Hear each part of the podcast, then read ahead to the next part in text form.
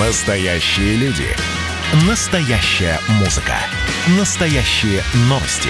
Радио «Комсомольская правда». Радио про настоящее.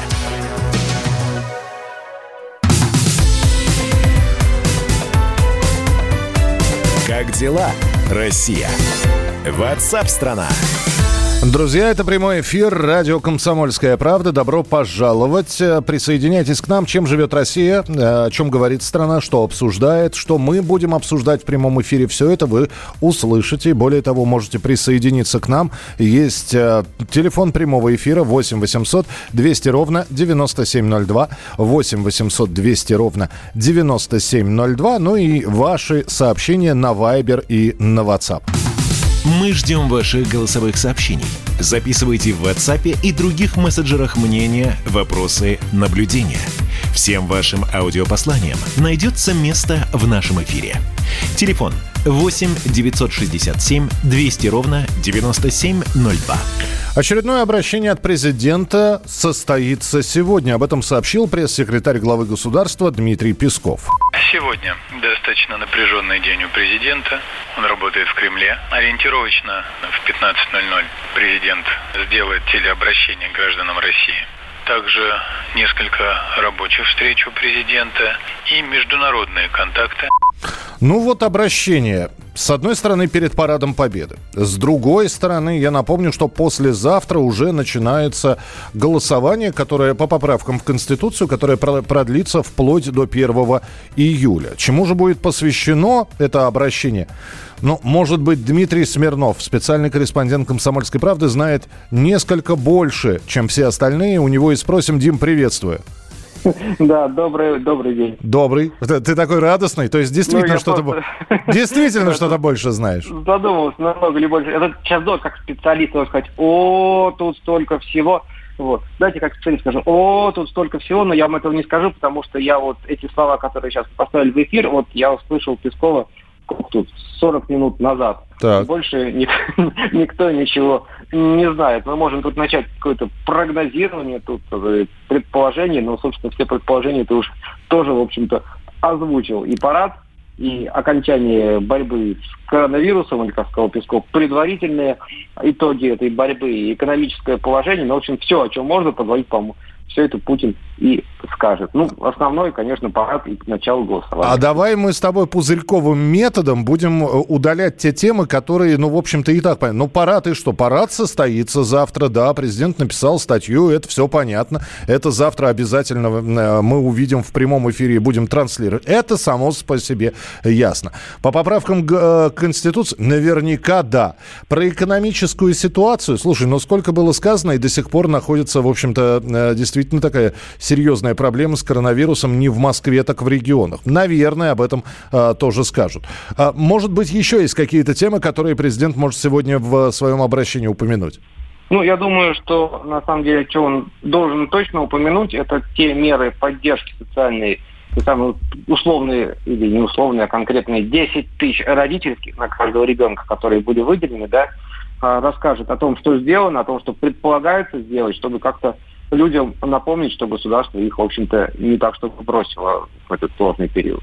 Ну, так как Дмитрий Сергеевич Песков сказал, что это все в 15, значит, к 4 ну, часам дня примерно. Ну, может быть и так, конечно. Ну, тут самое интригующее было, конечно, и о нас с вами. Вот о нас с вами Михаил, он что-то тоже скажет. Ну, наконец-то. Да. Сколько слушаю президента, ни разу про, про тебя со мной вот так вот, может быть, персонально даже. А не при тебе он Кобзону звонил в эфир? А, это, а, это было при Александре Петровиче Гамове. Ну, это само собой, да. Да, но вот я, к сожалению, да, я в этот момент выходил, тоже кому-то звонил. Дим, спасибо тебе большое, что был в прямом эфире. Итак, друзья, в 15.00 ориентировочно очередное обращение президента Российской Федерации. Как дела, Россия? Ватсап-страна! Ну, а раз будет посвящено, как мы предполагаем, что-то связанное с борьбой с коронавирусной инфекцией, то есть у меня новость такая. Вот ругают здесь некоторые Москву. Вот вы москвичи, Москва за, ну, закушалась и прочее, прочее, прочее. Так вот, э, ну, давайте похвастаемся снова, пустим немного московского снобизма. Наш город, Москву, назвали самым успешным мегаполисом в борьбе с пандемией. К такому выводу пришли исследователи компании Boston Consulting Group. Специалисты отметили, что наша столица сумела смягчить э, течение начального, самого сложного этапа пандемии. Ну и объем тестирования в первый месяц превзошел количество тестов на тысячу человек в Германии и в Корее. Э, что еще мы сделали правильно, благодаря чему, ну, достаточно быстро город сейчас выходит из режима э, коронавирусной пандемии. Об этом поговорим с академиком Российской Академии Наук, вирусологом э, Виталием Зверевым. Виталий Васильевич, приветствую, здравствуйте. Здравствуйте, добрый день. Да, ну, вы, вы знаете, найдутся ведь наверняка такие люди, скажут, а вот в Америке еще быстрее, а вот в Италии еще быстрее. Опять что с чем сравнивать? Э, вы знаете, ну, по-моему, уже сейчас вся статистика э, говорит о том, что мы все-таки справились э, с этой пандемией лучше, чем э, другие страны. И это все благодаря тому, что у нас есть целая система, это, я имею в виду наш Роспотребнадзор, который э, имеет огромный опыт борьбы с любыми инфекциями, в том числе и с респираторными. Это система институтов, которые очень быстро могут разработать диагностику э, и на вирус, и на антитела. Э, то есть э, люди, которые представляют как, какие меры нужно проводить. И они очень сработали очень четко. Э, и, э, Такого нет почти нигде. Только вот в некоторых странах бывшего СССР и, может быть, в какой-то степени в Китае, но там это гораздо более жесткая система, и вряд ли она кому-то из других стран понравится.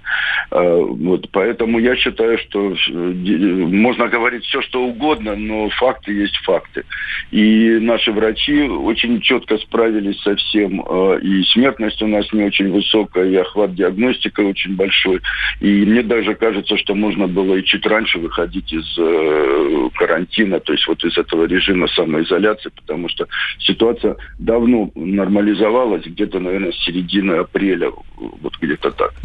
А, можно ли сказать, что э, мы достойно, в общем-то, э, я опять же сейчас говорю про крупные города, мы достойно э, прошли этот этап и максимально можем подготовиться к, к осеннему, ну, гриппозному сезону? Э, вы знаете, да, э, я думаю, что э, так можно сказать. И на самом деле, вот сейчас очень важно как бы не поддаться эйфории. Да, мы справились, но тем не менее были какие-то ошибки, недочеты.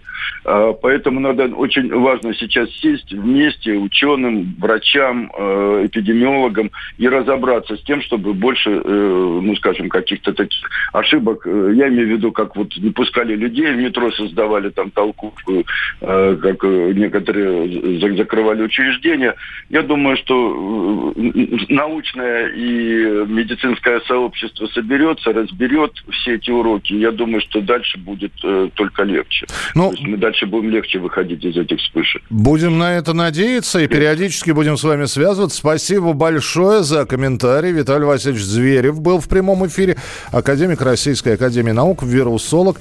Ну, как и предполагалось, а я напомню, что ну, программа WhatsApp страна, она уже достаточно давно и выходит в эфир. И на протяжении всей этой, э, этого режима самоизоляции и пандемии коронавируса мы говорили об этой теме. И еще в марте, когда все только начиналось, мы говорили о том, что вот когда всех посадили на самоизоляцию, было, кстати говоря, первое обращение президента, который объявил о режиме самоизоляции, говорили говорили, что да, надо закрывать и границы, и в том числе ограничивать движение, и масочный режим. Но территория России большая, и были предположения такие, что уйдя из крупных городов, коронавирусная инфекция дальше начнет шагать по Российской Федерации, где-то сильнее, где-то слабее. И мы видим сейчас, что отменяются военные парады, которые были запланированы на завтрашний день в ряде регионов. Но ну, следим за ситуацией. Э, во-первых, уже неделю неделю, как держится количество новых выявленных больных на уровне 7,5 тысяч, то есть преодолели отметку 8 тысяч, э, пошли на снижение, и это неплохо. Георгий Бофт. Политолог, журналист, магистр Колумбийского университета, обладатель премии «Золотое перо России» и ведущий радио «Комсомольская правда» Авторскую программу Георгия Георгиевича «Бофт знает». Слушайте каждый четверг в 17.00 по московскому времени. А что такое деньги по сравнению с большой геополитикой? Мы денег тут не считаем.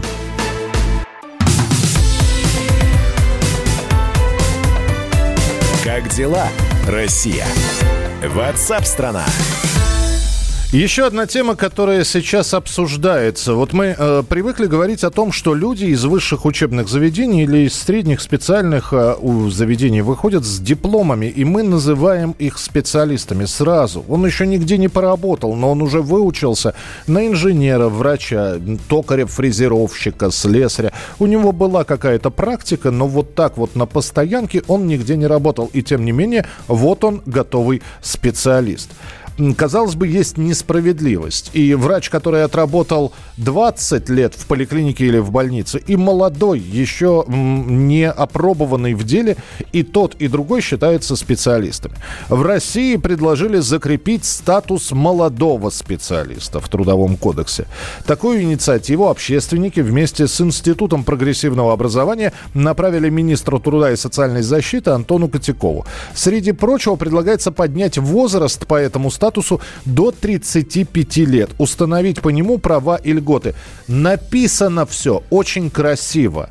Но вы же понимаете, тогда получается разница. Вот есть молодой специалист, он в 26 вы, выпустился. И он до 35 может быть молодым специалистом. И есть просто специалист. Э, раньше разряды были, но они и сейчас есть. А это, между прочим, разница в зарплатах. Вот будет ли разница какая-нибудь, узнаем. Э, сейчас с нами на прямой связи экономист Павел Кобяк. Павел, здравствуйте. Да, добрый день, уважаемые слушатели. Вот этот вот термин «молодой специалист», это, знаете, как зеленый, неопытный, поэтому, знаете, как берут сотрудников на испытательный срок. Зарплата поменьше, и не факт, что подойдет. Вот не будет ли примерно то же самое со, с молодыми специалистами? Вы знаете, возможно, в какой-то направлении, возможно, это и будет. Потому что на сегодняшний момент же нет каких-то конкретных критериев, какие права и льготы будут предоставляться молодым специалистам. Меня на самом деле очень смущает возраст, который предлагает да, установить, закрепить до 35 лет. Ну, как бы, в принципе, что это за молодой специалист, который в 35 лет будет считаться таковым? То есть к 35 годам человек уже осознан, и у него должна быть какая-то определенная профессия и те навыки, которые у него были. А, соответственно, это первый вопрос. А второй вопрос, а, нужно понимать, да, какие преференции дадут, даст вот этот э, статус. И второе, это преференции для работодателя. То есть почему вообще, в принципе, инициировали этот момент? В связи с тем, что на сегодняшний момент просто очень много людей сейчас у нас стоит в статусе безработных, и люди, которые только окончили высшее образование, да, и это возраст там 25-26 лет, да, угу. их сравнивают с людьми, которые сейчас уже в возрасте, у которых уже есть опыт, есть какие-то профессиональные навыки, они уже научены каким-то вещам. Но Конечно, помните, как в песне «Если бы молодость знала, если бы старость могла». Ну да. Понятно, что работодатели будут сейчас э, предпочтение отдавать людям, которые обладают какими-то профессиональными навыками, необходимыми конкретно в какой-то сфере деятельности. И молодые специалисты в этой части, конечно, будут в какой-то мере неудел и идти на какую-то зарплату. Но на, насколько мне известно, молодые специалисты, они всегда э, получали чуть меньше, да, чем люди, которые уже в возрасте, которые там, не то что вот там 35 лет, да, например, те же самые взять, они все равно зарабатывают всегда больше, чем молодые специалисты. И молодой специалист, он именно тот, кто конкретно набирается опыта сейчас. Да, но вопрос, вопрос, сколько человеку в этом статусе сходить и через какое время он из молодого превратится в опытного специалиста, понимаете? Согласен, согласен. Ну вот э, почему-то пока нет конкретной информации об этом, то есть как можно перейти из одного статуса в другой и что это будет за собой иметь. Возможно, предусмотрят какие-то льготы для молодых специалистов, и тогда выйти из этого статуса, наоборот, будет как бы нежелательно да, выходить. И люди не будут выходить из статуса молодого специалиста, потому что, возможно, э, будет э, необходимость, необходимость закрепления за людьми как, какие-то льгот. Да, я, я, я, я так и вижу человека, который кричит, мне 35, я еще молод, не, не надо меня переводить в опытный специалист. Павел, спасибо большое. Экономист Павел Кобяк был с нами на прямой связи. Друзья, у меня сейчас вопрос. Вы можете э, сейчас вспомнить свою первую зарплату? И сильно ли вот свою первую зарплату после того, как вы пошли работать? После школы ли это случилось? После института? Действительно ли была разница и серьезная разница между вами, молодым специалистом, который получал зарплату, и человеком, который, ну, я не знал, сидел, э, сидел в том же самом кабинете, на той же самой должности, но просто уже много лет?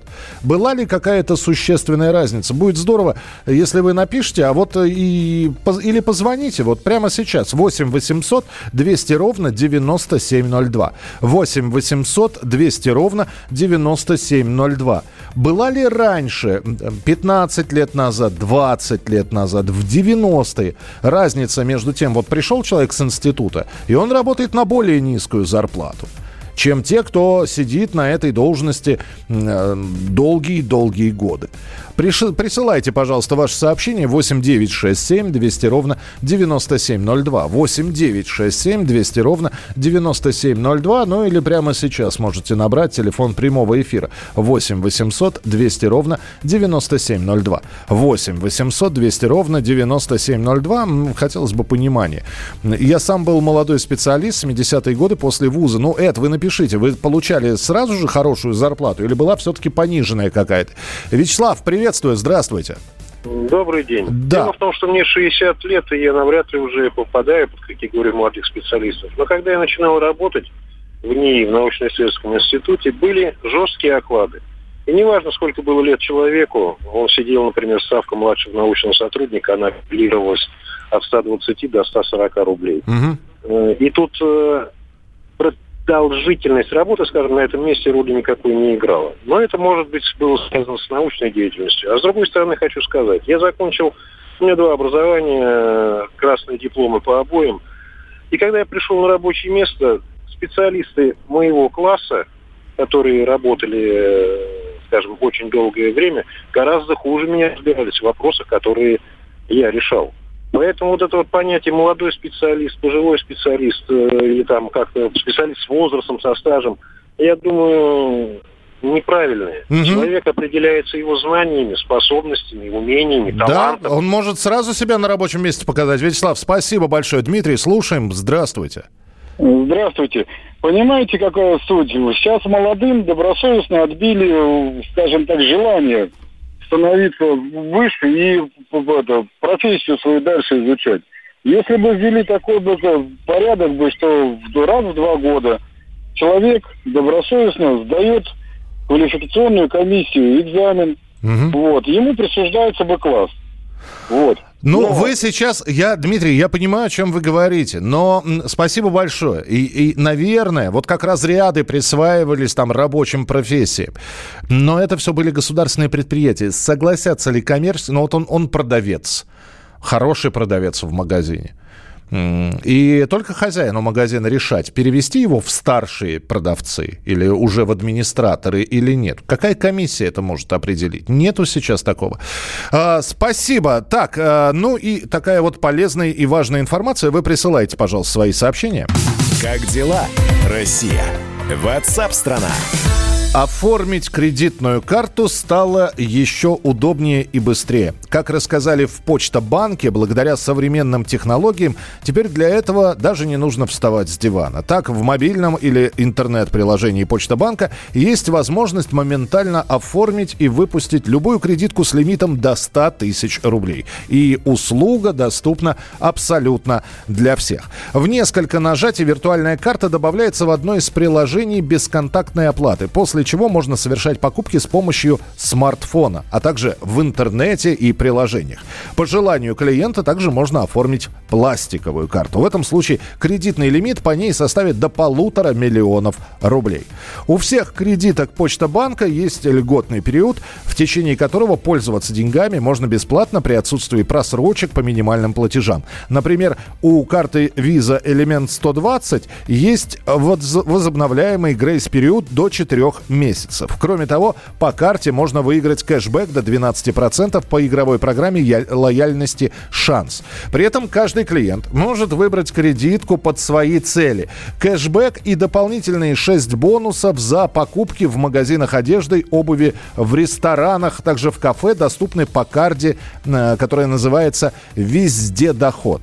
Кредитка «Пятерочка» позволяет копить баллы за все покупки, которые потом можно будет потратить, соответственно, в магазинах «Пятерочка». А для ценителей природы есть кредитная карта «Зеленый мир». По ней клиенты Почта банка получают кэшбэк, вы не поверите, но деревьями. За каждые потраченные по карте 3000 рублей будет посажено дерево. Как рассказала член правления, директор по развитию электронного бизнеса Почта банка Анастасия Масленникова, даже не являясь клиентом Почта банка, с помощью единой биометрической системы вы можете стать клиентом, открыв счет и получить доступ ко всем продуктам и сервисам. Все это можно через дистанционные каналы обслуживания. Это же позволит минимизировать посещение банковских отделений, отметила Анастасия Масленникова. Радио «Комсомольская правда». Так, э, про молодых специалистов. У продавцов есть категории, да, у продавцов есть категории, но, опять же, это все решается не какой-то квалификационной комиссией, Дмитрий, а решается, как правило, директором магазина или, в общем, там, э, администратором того или иного магазина. У нас фактически государственных магазинов сейчас нет. Здравствуйте, Наталья пишет. Придя молодым учителем с высшим очным педагогическим образованием в сельскую школу в 2011 году, зарплата была меньше в два раза по сравнению с учителями с опытом работы и категорией. Моя первая зарплата была 360 рублей. Я себе купил новый с магазина мотоцикл «Минск» за 320. В 87 году отучился на сварщика. А сейчас? А что сейчас, Андрей? Напишите, что сейчас. 8 9 6 7 200 ровно 9702. Это ваше сообщение, которое мы получаем на Viber и на WhatsApp. Как дела, Россия? Ватсап-страна! Когда армия. Состояние души. Военное ревю. На радио «Комсомольская правда». По вторникам и четвергам полковник Виктор Баранец метко стреляет словом. Победа и победитель – это для нас свято. Если вам поплевать на это хочется, то это на соседнюю радиостанцию. А полковник Михаил Тимошенко подает снаряды. Вся правда о настоящем и будущем наших вооруженных сил. Ну и немного армейских байк. Медведя можно научить стрелять из автомата. В прямом эфире. Слушайте и звоните. Военное ревю. По вторникам и четвергам в 16.00. По московскому времени. Никто не уйдет без ответа.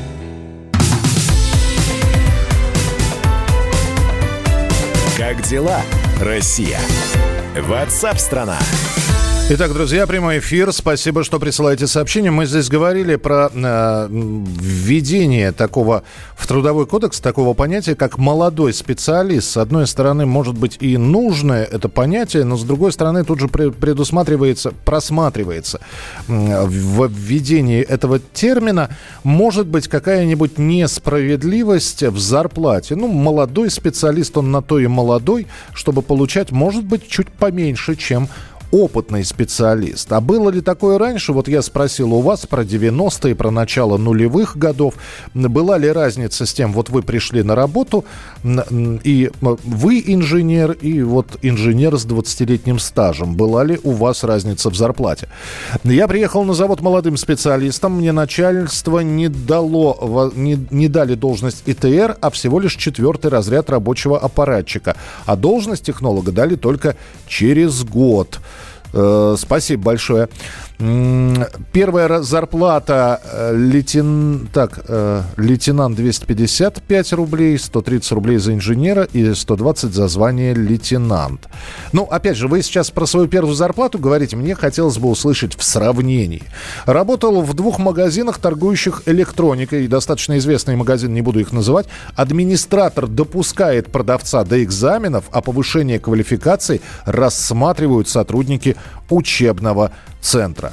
Спасибо большое. Ну, посмотрим, будет ли в Трудовой кодекс вписано вот это словосочетание «молодой специалист», и обязательно будем эту тему с вами продолжать обсуждать. Как дела, Россия? Ватсап-страна! Серьезная еще одна тема. Мамы стареют. Ну, по- понятно, вот такие заголовки, они не оставляют равнодушными. На самом деле это говорит только о том, что рожать стали позже. Средний возраст рождений в России сдвигается в сторону 30 лет. Об этом сообщают РИА Новости со ссылкой на опрошенных демографов. Эксперты отметили, что тренд более поздних рождений является общемировым. Ну и э, это может быть э, связано с развитием репродуктивных технологий. Вот. А на более ранние беременности и роды могут влиять региональные особенности. На прямой связи со студией директор Института демографии Высшей школы экономики Анатолий Вишневский. Анатолий Григорьевич, приветствую, здравствуйте. Здравствуйте. А, Рожать первенцев 30, так ли это страшно? Ну, я думаю, это не страшно, потому что это не пугает э, женщин во всех странах, во всяком случае, в развитых. Это совершенно не новая тенденция, она давно уже, я не знаю, что-то поздно спохватились. Она очень давно проявилась. Сначала она проявилась в Европе, у нас она только с 90-х годов эм, обнаружилась у нас по сравнению с европейской была еще очень ранняя рождаемость.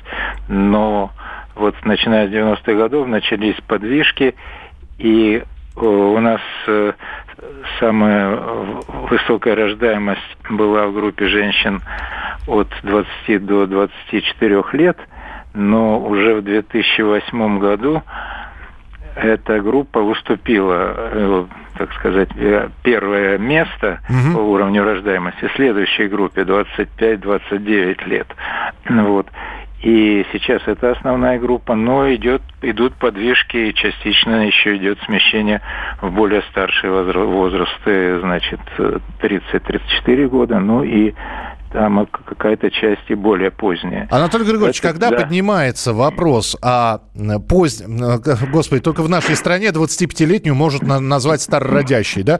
Не будем пользоваться этими терминами, но вы сейчас сказали, что это общемировая тенденция. Да. Когда мы поднимаем вопрос о демографии, задаем вопрос слушателям, а почему не рожают по молодости, да, когда и здоровье есть и прочее, все э, указывают на экономическую составляющую. Да нет, ничего похожего. То есть э, она в, в каком-то смысле там присутствует, но совсем не, не в том, в котором вот, э, который вы имеете в виду. Просто очень сильно изменились все условия э, жизни и условия демографические в том числе. Сейчас женщине не нужно рожать там 5-6 раз э, за свою жизнь и больше, как это было тради традиционно. Угу. И поэтому тогда приходилось начинать рожать раньше, потому что нужно было родить много раз, э, большинство родившихся умирало, или значительная часть. Вот, и это были другие условия. Сейчас женщина рожает за свою жизнь там два-три раза, и поэтому нет смысла никуда торопиться. И женщина это прекрасно понимает. И, и можно только удивиться, почему это, например, не понимают там некоторые политики или журналисты, когда сами женщины очень четко осознают, что у них нет и женщины, и мужчины, молодые люди, нет никаких оснований торопиться.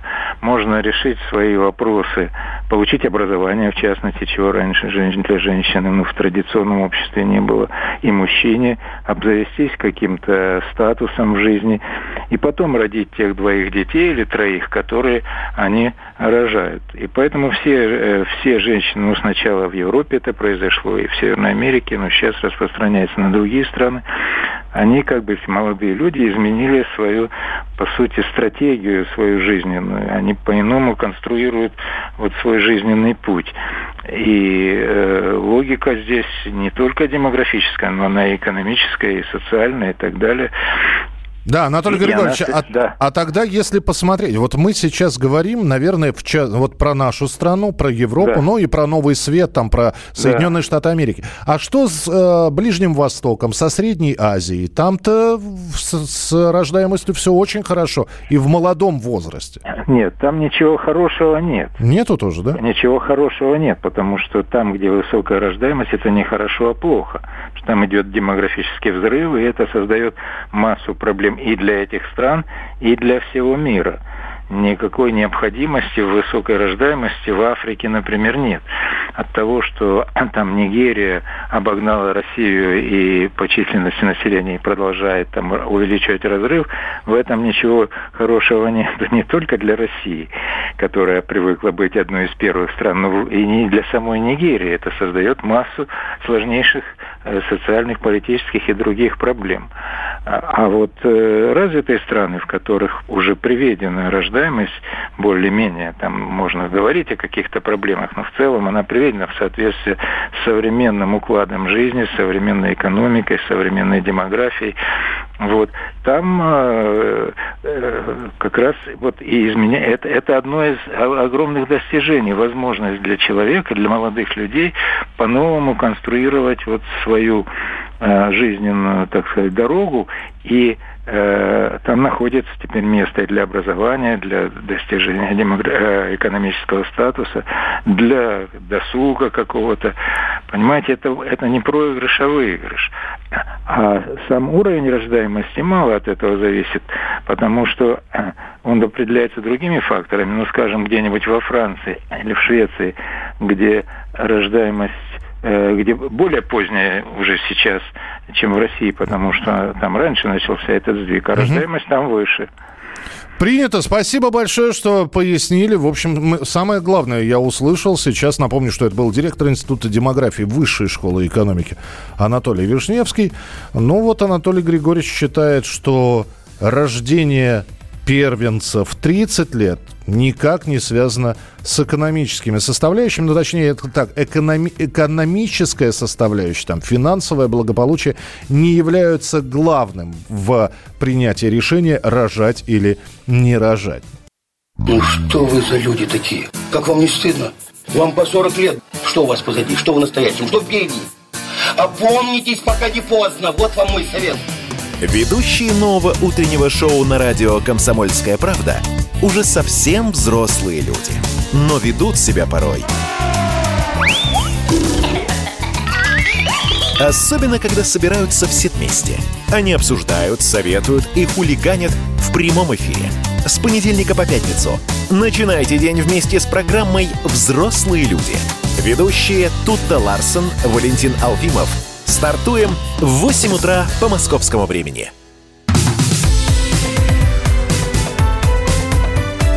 Как дела, Россия?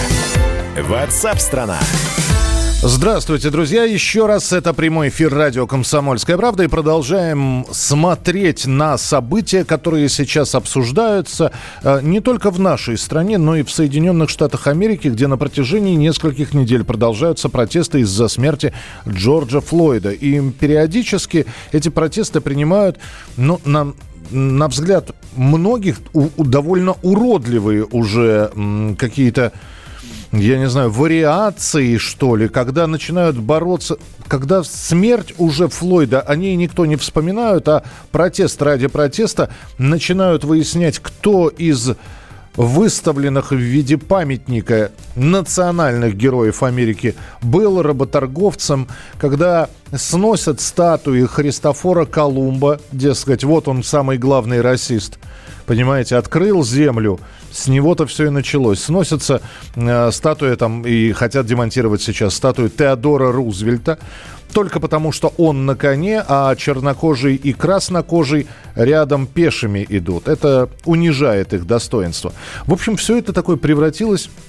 Э, в, в паноптику. Не, не, не полностью, да, местами, но именно об этих местах и говорят, то там, то тут. И периодически говорят о том, ничего-ничего, вот в России тоже мигрантов много, вот вы дождетесь. И, а вот как нам действительно не устроить в русских городах свой мини, э, Миннеаполис, где вместо чернокожих будут, ну, выходцы из других бывших союзных республик. С нами на прямой связи политолог Георгий Бофт. Георгий Георгиевич, приветствую, здравствуйте. Георгий Георгиевич, слышно ли меня? Да, слышно. Здравствуйте. Да, здравствуйте. Георгий Георгиевич, а как не превратить в Миннеаполис э, российские города? Это и глубинки, и крупных городов касается. Ну, у нас нет такого количества негров, чтобы все разгромить. У нас есть мигранты. А, они заняты, они, они работают, у них нет пособия, на которое они могут жить. Сейчас ведь пособие для малоимущих может быть там э, около сколько? 1200 им платит Трамп, 600 долларов в неделю им платит федеральное правительство, больше 2000 долларов. Вот, поэтому на эти, на эти деньги можно ни один памятник снести. У нас никто таких пособий не платит, они заняты тем, что они зарабатывают деньги, чтобы у них э, семьи на родине не голодали. А если они будут бунтовать, то им э, придется голодать там. Им никто не будет посылать деньги. И потом их отсюда можно депортировать, а негров из Америки куда-то депортировать. Никуда. Ну, то есть именно в этом и э, разница, почему у нас не будет как в США. Нет, может быть, конечно, если они останутся без работы, без средств к существованию, э, или будут какие-то вопиющие случаи бесправия, э, но пока об этом речи не идет. Понятно, спасибо большое, Георгий Георгиевич. Я предлагаю сейчас с нашими слушателями поговорить э, в прямом эфире. Итак, э, они считают э, себя коренными жителями Америки. Это я сейчас говорю про чернокожее население. Знаете, в интернете сейчас появилась шутка, что э, в протестах принимают участие люди, которые никогда не были э, рабами, а извиняются перед ними те, кто никогда не был работорговцами. И тем не менее, это их страна, они об этом говорят. Хотя э, сейчас, когда мы говорим про мигрантов, они же рожают детей здесь. Люди, которые выросли в другой стране, с другим менталитетом. Э, ребенок получает российское гражданство, и они уже э, оседают здесь, ну, не на временной основе, а на постоянной. Вот э, что вы думаете по этому вопросу? Очень хотелось бы услышать ваше мнение, в том числе и э, в прямом эфире. Только будьте сдержаны, пожалуйста, да, чтобы э, без нагнетания и, конечно же, без разжигания национальной розни. 8 800 200 ровно 9702, 8 800 200 ровно 9702. Это телефон прямого эфира. И можно, собственно говоря, прислать свои сообщения 8 9 967 200 ровно 9702. 8 967 200 ровно 9702. Когда все это начиналось в Америке, мы получали сообщения, в том числе на Viber и на WhatsApp, дескать, вот подождите, у нас тоже начнется, видите, что происходит сейчас. Э, гастарбайтеры не могут э, уехать к себе домой, границы закрыты спрогнозировали даже некоторые из слушателей увеличение преступлений на улицах. Я, опять же, опираясь сейчас на отчеты МВД, уличная преступность за последние полгода по сравнению с годом 2019 снизилась на 7,5%. А, Максим, здравствуйте. Максим, слушаем вас. Вы в прямом эфире. Здравствуйте. А, я как бы насчет иностранцев вообще не против. То есть в общем. А, но в тот момент, когда они работают у нас. В тот момент, когда они переезжают к нам, угу. я за то, чтобы они, они вообще люди нормальные, я к этому хочу, потому что многие думают, что иностранные граждане это что-то такое Макс, Максим, зайдите в зону приема, да, э, просто не очень хорошо вас слышно. Вы думали, что иностранные граждане это что-то, а они оказались нормальными людьми, это мы услышали, так? Да, сейчас я возьму с громкой связи. Так лучше слышно? Да, намного, да. Алло. Да-да-да, продолжайте, продолжайте, пожалуйста, слушаем. Вот сейчас э, хорошо слышно? Да, меня? хорошо, пожалуйста. Вот. А, ну, я просто сталкивался, когда я не сталкивался с иностранными гражданами, честно говоря, а, в своей сфере, так сказать, трудовой, я относился как-то к ним, так скажем, с небольшим недоверием и так далее. Но когда я столкнулся с ними, я вам честно скажу, что это нормальные, адекватные люди, точно такие же, как и мы. С единственной разницей, что, конечно, им э, при переселении в Российскую Федерацию, им необходимо, конечно, э, предоставлять, э, как сказать-то, э, больше психологии, так скажем, нашего именно менталитета и нашего э, образование и так далее, и так далее. Потому что многие переезжают, они русского не знают и так далее, и так далее. То есть вот то направление, которое последние годы идет, то есть имеется, имеется в виду соприкосновение сообщности, это огромный плюс. Но есть и минусы в данной ситуации.